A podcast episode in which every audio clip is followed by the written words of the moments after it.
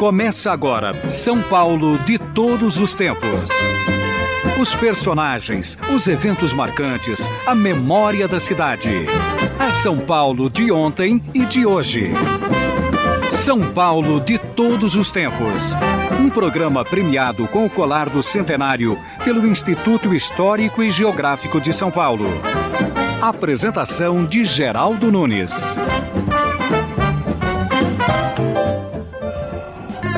Avenida exilou seus casarões, quem reconstruiria nossas ilusões? Me lembrei de contar pra você nessa canção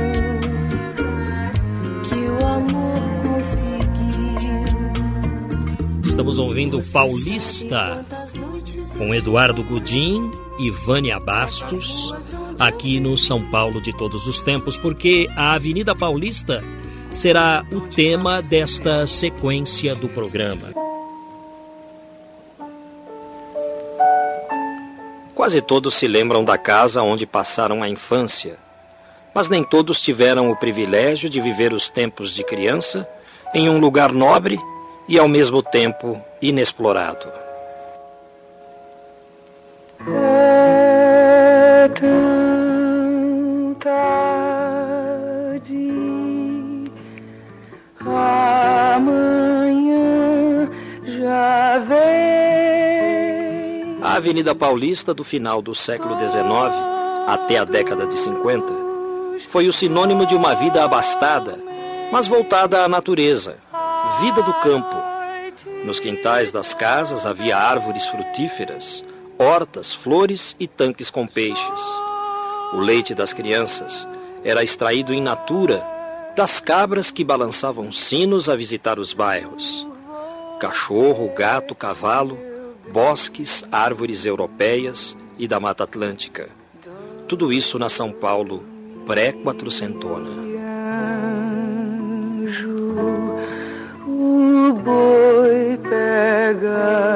Neném. Na esquina do ponto mais alto do Espigão, com a Rua Augusta, existiu a casa de Horácio Sabino, construída em 1904 e demolida para dar lugar ao conjunto nacional. Da mansão restaram somente algumas fotos e recordações.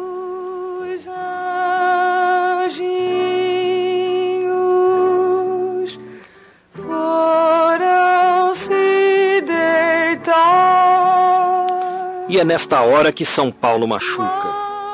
Não pelo que ficou do passado, porque este morreu e não voltará mais. A dor é pelo futuro que surgiu sem planejamento, como um filho temporão. Filhos jovens de pais mais velhos só trazem alegrias, mas com as cidades nem sempre é assim. Tudo o que está na Avenida Paulista de hoje poderia existir em outro lugar. Na Faria Lima, na Berrine, na São João, na Duque de Caxias. Imagine nossa cidade. Seria ainda mais rica. Mas a riqueza de São Paulo, que também é a fome de alguns de nós, gerou este progresso desordenado que nos faz perguntar: até quando será assim? Até quando? menina que tem medo de careta.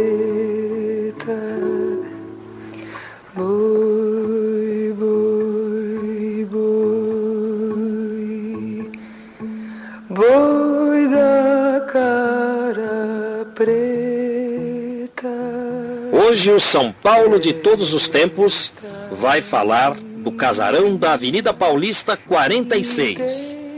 Conosco aqui nos estúdios, Helena Maria América Sabino de Souza Queiroz Vieira de Carvalho. A Colibri. Ela é conhecida na cidade de São Paulo como Colibri, a primeira e única. Colibri Vieira de Carvalho. Já está sorrindo. Só de ouvir as minhas histórias aqui. Mas quem tem histórias para contar é ela. Oi, Colibri, que prazer recebê-la aqui. Prazer é meu também. Então, você morou no casarão da Avenida Paulista 46. É, foi construído pelo meu avô em 1904. Seu avô, Horácio Sabino. Horácio Sabino. A casa onde a Colibri cresceu É.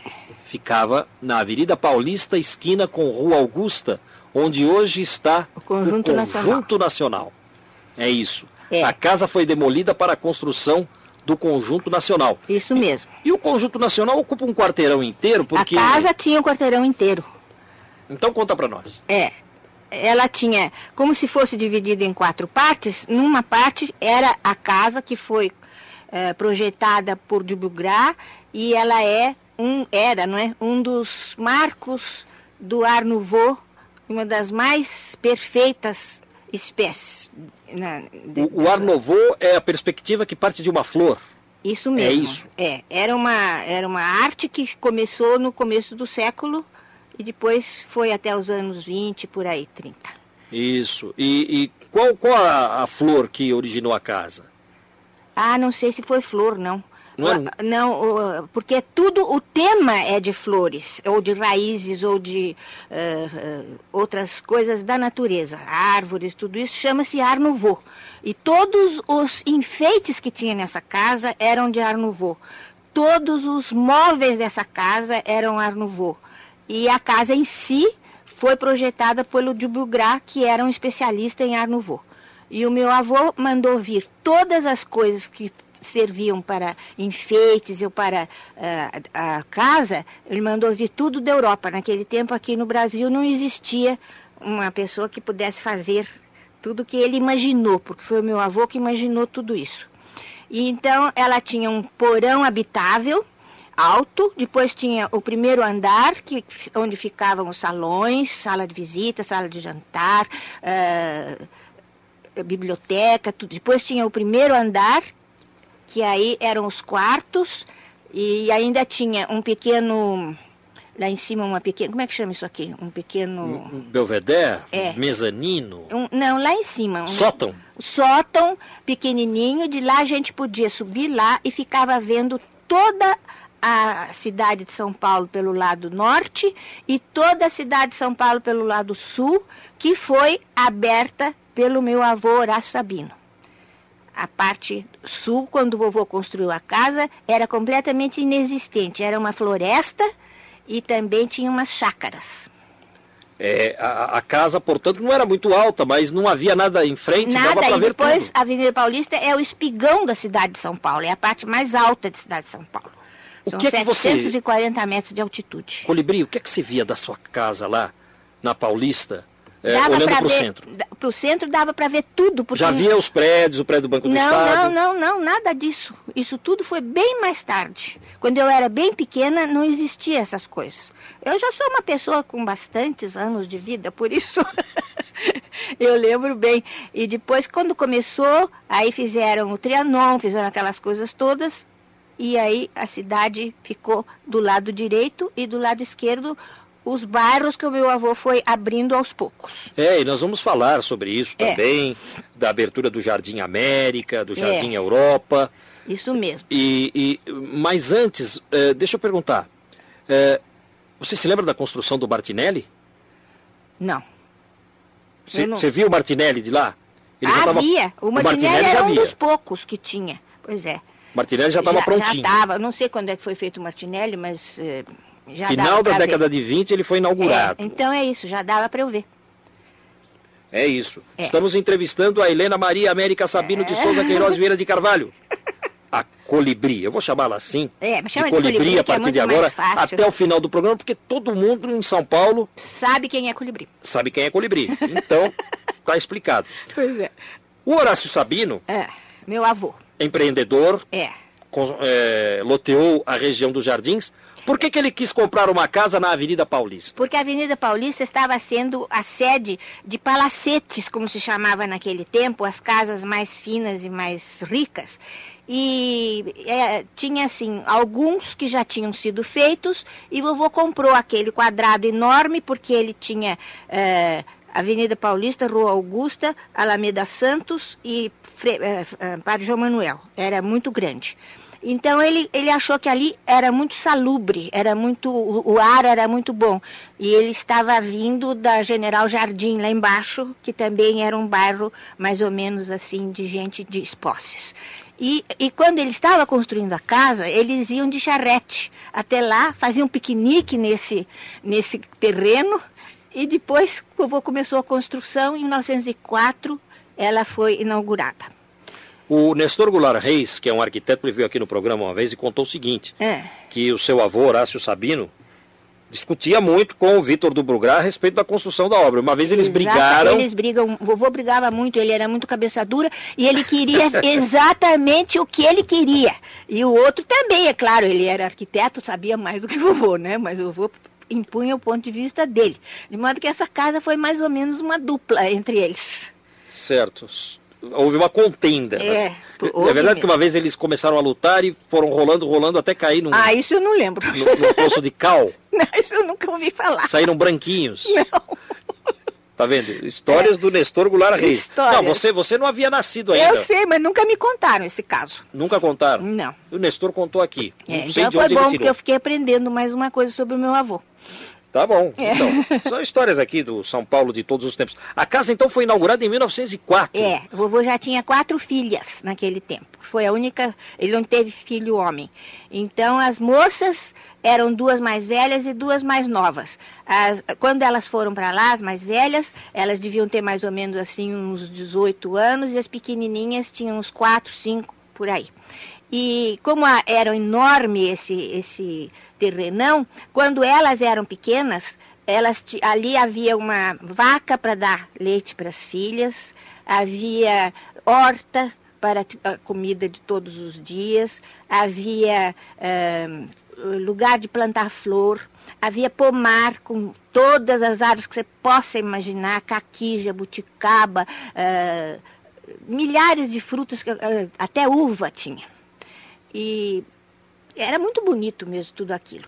E depois elas cresceram, casaram-se, e os casamentos foram todos lá, que foi uma coisa maravilhosa, porque naquele tempo se casava de noite e o casamento eram bailes. Então as quatro filhas, na devida época, foram se casando lá.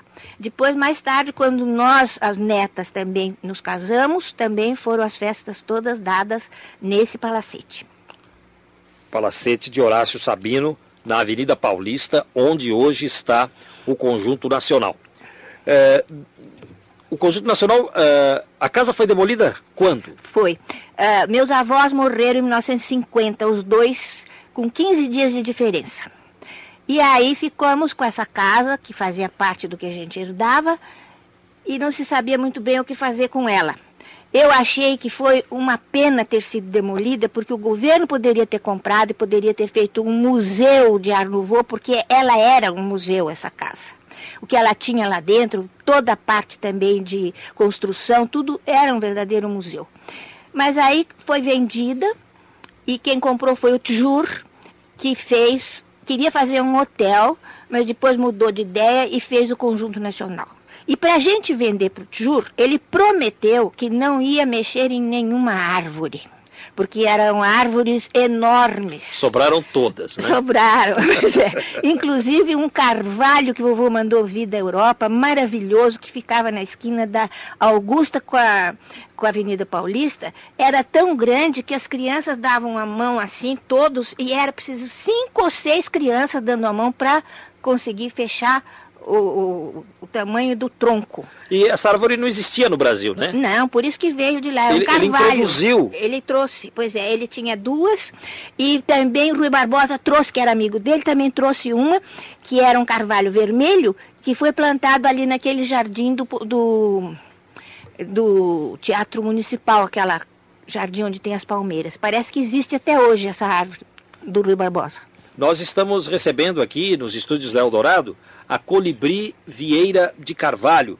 Ela está contando histórias sobre a Avenida Paulista. Quem eram os seus vizinhos? Ah, isso eu não sei. Não tinha vizinho. Não tinha vizinho? Não, era o quarteirão inteiro, não tinha ninguém grudado na gente. Mas... Mas... tem uma casa do lado ali do Conjunto Nacional, quer dizer, para hoje, para a gente é perto hoje. É. A casa do lado Ali ainda está de pé. A, a, a casa do René Tiolier? É. É, mas aquilo era longe. Era longe? Era uns dois ou três quarteirões longe da nossa casa. A, a nossa casa não- era completamente isolada. E por isso é que ele mantinha tudo lá. Tinha vaquinha para dar leite para as crianças. tinha o tal pomar cheio de, de frutas, tinha tudo. Tinha árvores lindas, Para fazer compras, paineiras. como é que vocês faziam? Aí, eu não- ah, naquele tempo a gente. Não, a gente pedia pelo telefone, as, os- as pessoas traziam tudo. Hum, tudo. Depósito normal, aquela gente daquele tempo. Você fazia a lista, depois você punha na conta, né? Que não precisava pagar na hora, você pagava no fim do mês. e aí vinha tudo que precisava. E delivery, com certeza, Delivery só para vocês ali, é. os abastados da É, Avenida Paulista. Naquele tempo, isso mesmo. Então encomendava-se pelo telefone. Pelo telefone. Que eram poucos também os Era telefones. poucos telefones, era poucos automóveis, era pouco tudo. Qual o número do telefone da sua casa nos tempos de menina? 71500. 71 500. Cumprido, não? É. Poxa vida. Histórias da Avenida Paulista tiradas de nossos arquivos. 1999. Agora, Juliano Spayer. Viva São Paulo! O ouvinte Antônio Campos Júnior conta como sua família se mudou de um porão para um sobrado. Assim como a maioria das famílias negras, em 1950, meus pais moravam no porão de uma casa no bairro de Perdizes. Interiorano, meu pai relutou em tentar uma fezinha no jogo do bicho, mas um dia, influenciado pelos amigos, resolveu arriscar. O palpite veio de uma peça de toucinho que vira na noite anterior no porão onde minha mãe cozinhava. Na capa da peça estava escrito com pincel azul: lote 19, peça 78. E não deu outra, ele acertou no milhar. O dinheiro nos possibilitou a compra e a reforma de um sobrado no bairro do Limão, para onde nos mudamos e que até hoje está lá. Vamos ao intervalo. São Paulo de todos os tempos. Uma viagem ao coração da cidade grande.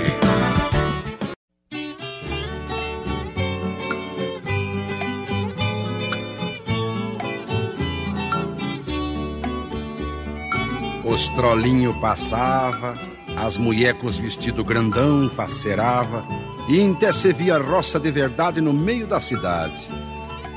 Ah, como tá diferente o São Paulo de agora. Só se vê sobradão grande que vai-se embora.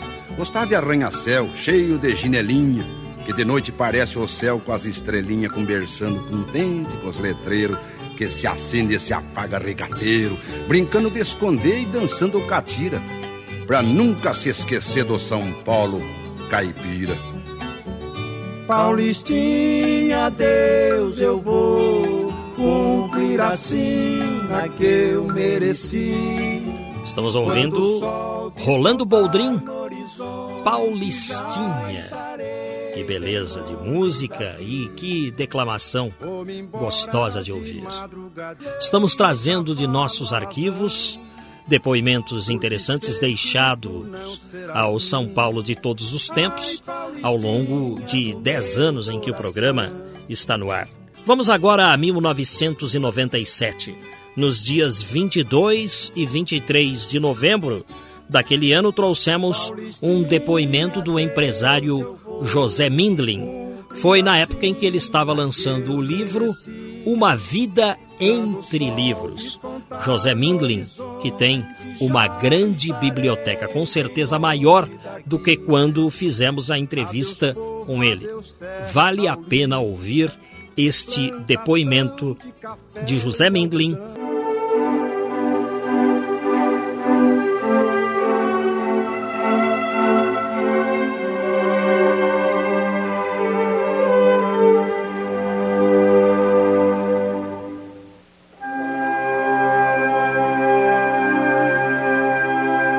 Você já escreveu um livro, plantou uma árvore ou criou um filho? Então eternizou-se, diz o conceito popular. Quando alguém escreve um livro, coloca nele tudo de si no assunto tratado. Escrever é doar-se também, e portanto um ato de amor. Doar-se. Escrever é também preservar, contribuir para a posteridade. Realmente é como plantar uma árvore ou criar um filho. Quando alguém ganha um livro, leva para si, na verdade, um pouco da doação do amor de quem o escreveu. Não importa o tema. Quem escreve é porque quer deixar algo de si para alguém. Imagine então alguém que coleciona livros. Talvez por esta razão, nosso entrevistado de hoje seja tão saudável, positivo, amável, respeitado. Ele é tudo isso porque recebe amor dentro de casa. Ele coleciona livros.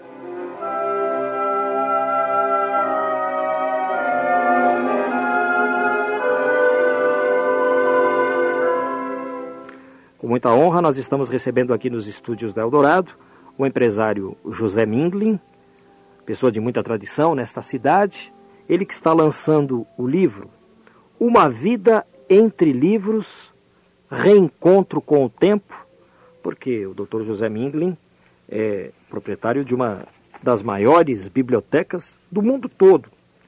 E o interessante é que ele começou a montar essa biblioteca quando tinha 13 anos. Bem, eu vou deixar as histórias para o doutor José Minglin. Eu exagerei quando eu disse que a sua biblioteca é uma das maiores do mundo, doutor José Minglin? Obviamente exagerou. É uma biblioteca de dimensões mais ou menos grandes, mas eu nunca tive a preocupação de que fosse a maior e, muito, e nem sequer a melhor. A única preocupação que eu sempre tive era de formar uma boa biblioteca. E eu acredito que haja muitas bibliotecas, mesmo particulares, maiores do que, do que a minha.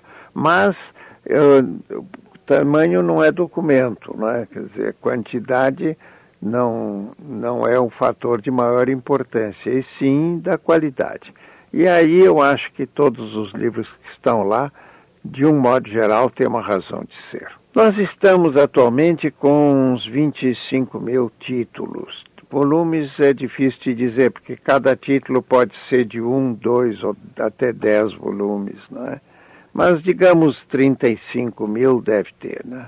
E os assuntos são todos? Os assuntos são estudos brasileiros, literatura, história, viagens, estudos sociais, Uh, de estudos brasileiros há um material bastante grande para pesquisadores, depois literatura geral, uh, livros de arte e o livro em si como objeto de arte, pela tipografia, pela ilustração, diagramação, encadernação. Até então a gente procura ter bons exemplos do que foi o livro desde o século XV até os nossos dias. Bem, eu disse que o senhor iniciou sua biblioteca aos 13 anos de idade. Como é que foi isso? Bom, essas coisas acontecem, a gente não sabe bem como. Eu, eu aprendi a ler aos sete anos, era um pouco tarde, mas eu costumo dizer que acho que recuperei o tempo perdido, porque Desde então não parei de ler, mas até aos, aos 13 anos eu, eu lia os livros de infantis e os livros de casa. Né? Meus pais tinham uma biblioteca boa, mas uh, a grande ênfase em casa era mais para artes plásticas do que para a biblioteca.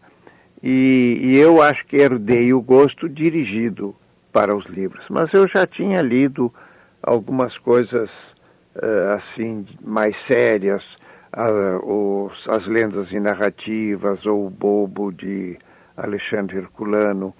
E eu tinha, nós tínhamos tido uma governante russa que falava um francês perfeito e que nos uh, ensinou francês, uh, que se tornou nossa segunda língua, de modo que eu lia também muito em francês.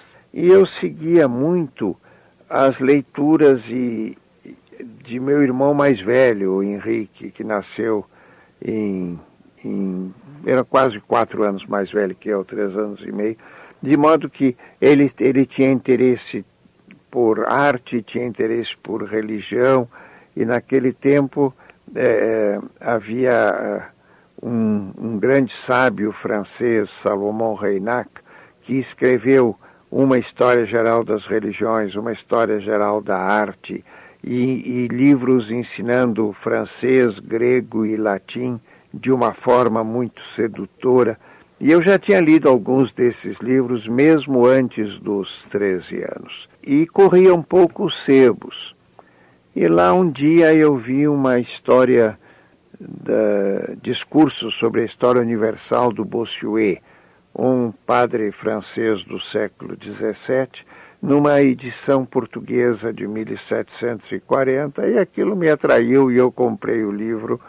Uh, sabia quem era Bossuet, mas uh, não era um livro que por si só me tivesse seduzido. O que me seduziu na ocasião foi a idade, e depois eu aprendi que idade não é uma coisa importante no julgamento dos, de livros, é um, é um fator quase secundário. Há livros modernos muito mais importantes do que livros muito mais antigos. Livros religiosos do século XVI, por exemplo, não têm muita importância. E boa literatura do, deste século é, é uma coisa que foi se tornando rara, especialmente dos autores modernistas. Enfim, o livro não dura muito nas livrarias mais do que 10, 20 anos, depois vai se esgotando e depois de esgotado, se é um livro bom, se torna raro. Esse, por causa desse livro, então, de 1740, o senhor iniciou a sua biblioteca toda? É, é bom, essa, isso foi, propriamente não iniciei a biblioteca com esse livro. Foi o primeiro livro antigo que eu comprei. Agora, simultaneamente, uns meses depois, eu recebi de presente de aniversário um exemplar da história do Brasil do Frei Vicente de Salvador, com notas do Rodolfo Garcia. Li esse livro, fiquei muito interessado. É uma história escrita no século XVII, eh, mas que é um clássico eh, brasileiro. E aí, eh, esse livro é que detonou a minha ideia de formar um conjunto de coisas sobre o Brasil. Procurei os livros que constavam das notas e da bibliografia, sem me dar conta de que a maior parte deles já era rara naquela ocasião. Mas escrevi para uma série de livrarias e consegui uma história do Brasil clássica de um, de um poeta inglês, Robert Southey, que, sem ter estado no Brasil, eh, tinha escrito uma história até hoje importante eh, no ano de 1810. Ele, ele esteve uns tempos em Portugal com um tio que tinha uma bela biblioteca e, baseado nessa biblioteca, escreveu a história dele. E eu consegui a edição brasileira dessa história, que é de 1862. E aí fui, fui comprando mais e mais livros, até hoje vivo comprando, e consegui praticamente todos os livros mencionados naquele exemplar da história do Frei Vicente Salvador. Qual bairro que o senhor reside? Eu resido no Brooklyn desde 48.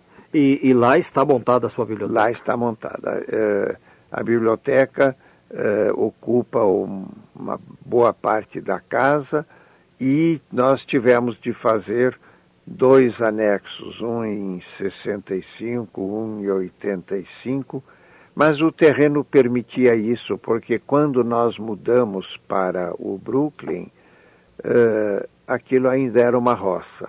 São Paulo era uma cidade bem menor. Eu nasci na rua Cincinnati Braga. Por sinal que minha mulher nasceu na rua 13 de Maio, numa casa cujos fundos davam para a, a Cincinnati Braga, de modo que os dois nascemos no paraíso. Né? E, e realmente eu acho que isso uh, representa uma coisa válida. Né? Doutor Mindelin, o São Paulo de Todos os Tempos é um programa de histórias, um programa de reminiscências.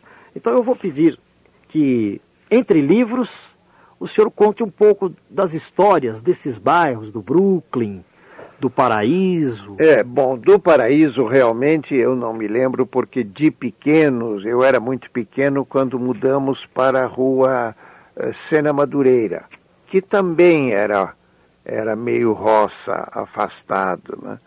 E me lembro bem de um casarão uh, onde, na, na gripe espanhola, meus pais fizeram uma espécie de, de cozinha com, com grandes caldeirões de sopa no portão para dar para a população local. Me lembro, me lembro disso uh, até hoje. E lá a gente brincava, eu tinha uns primos que moravam numa casa vizinha e, e na, no outro vizinho era uma senhora que fornecia os ovos para casa.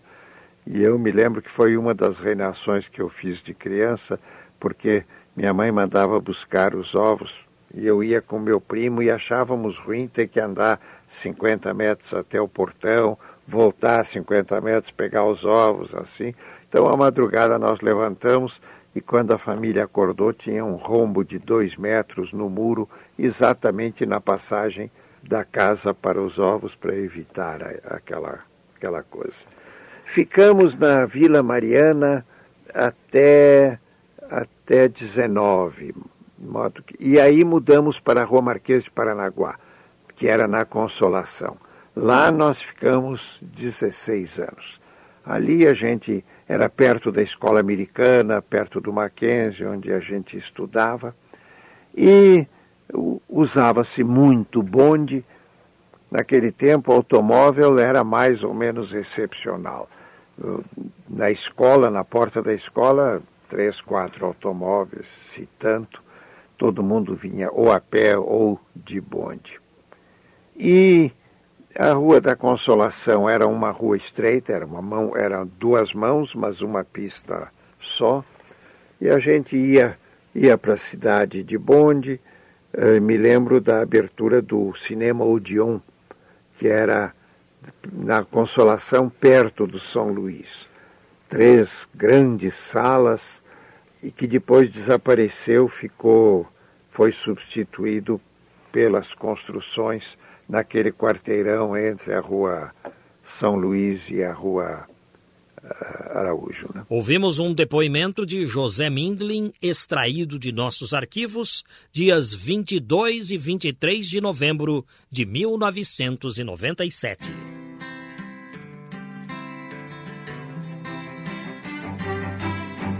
Todo o meu passado boas e más recordações.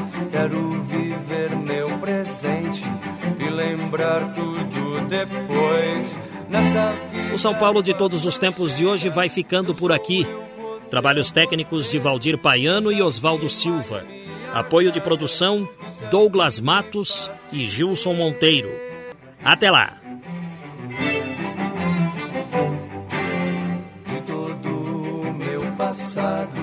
Boas e más recordações. Quero viver meu presente e lembrar tudo depois. Nessa vida passageira, eu sou eu, você é você. Isso é o que mais me agrada, isso é o que me faz dizer que vejo flores em você.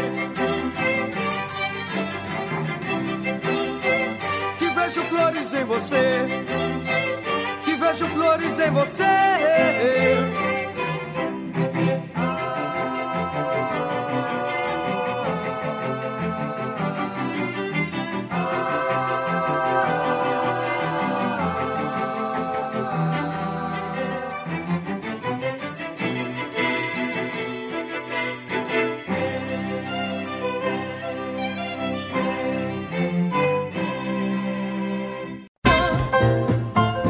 Estamos encerrando mais uma edição do programa São Paulo de Todos os Tempos. Os personagens, os eventos marcantes, a memória da cidade. A São Paulo de ontem e de hoje. São Paulo de Todos os Tempos. Um programa premiado com o colar do centenário pelo Instituto Histórico e Geográfico de São Paulo. Apresentação de Geraldo Nunes.